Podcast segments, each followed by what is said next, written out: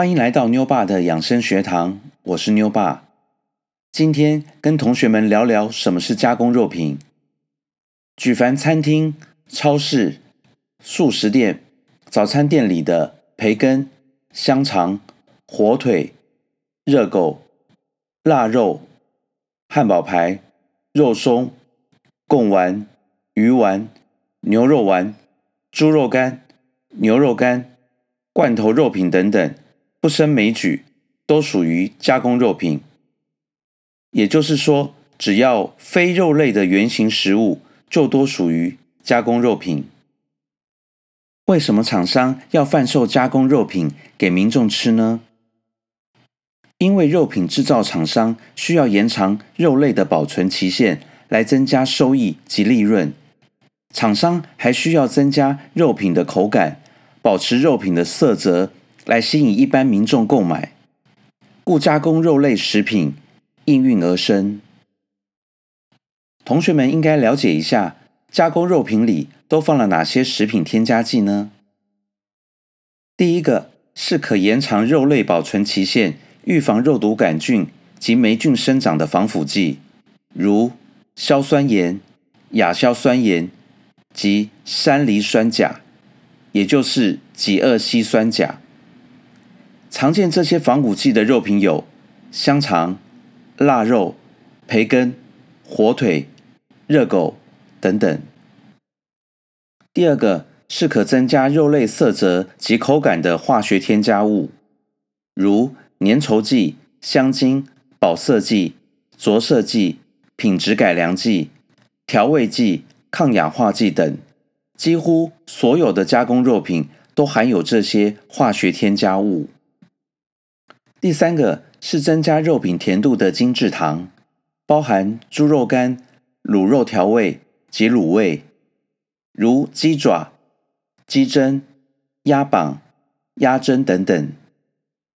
这些加工肉品长期食用会对同学们的健康产生什么影响？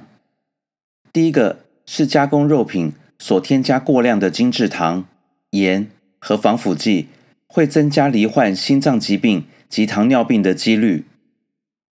第二个是癌症，也就是肿瘤。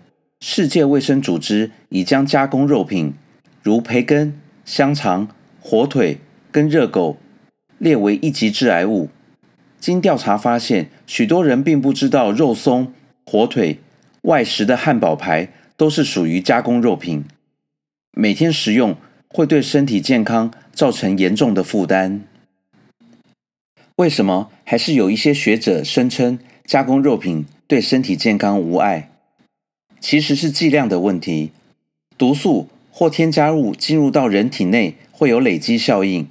部分学者认为，每天只要不超过规定摄取的含量，如加工肉品内的精制糖、盐和防腐剂等，对健康是无碍的。殊不知，现代人不爱运动，不爱正常喝水，身体的毒素无法透过排毒器官正常排出，毒素累积到一定程度之后。会导致身体的新陈代谢改变，以及过度的炎症反应，久而久之，带来各种慢性疾病的发生，最后肿瘤、癌症指日可待。最后建议同学们补充肉类蛋白质的来源，可吃肉类的原型，少吃加工肉品，来减少身体健康的负担。但目前原型肉类食物，如牛肉有瘦肉精。猪肉有莱特多巴胺，鸡肉有抗生素等等。同学们该如何挑选？在往后的单元会陆续提到。来到课后作业时间，第一，加工肉品内主要的添加物有哪些？第二，加工肉品会造成身体什么样的负担？同学们对于本期的加工肉品是否有一定的了解呢？我们下次再见，拜拜。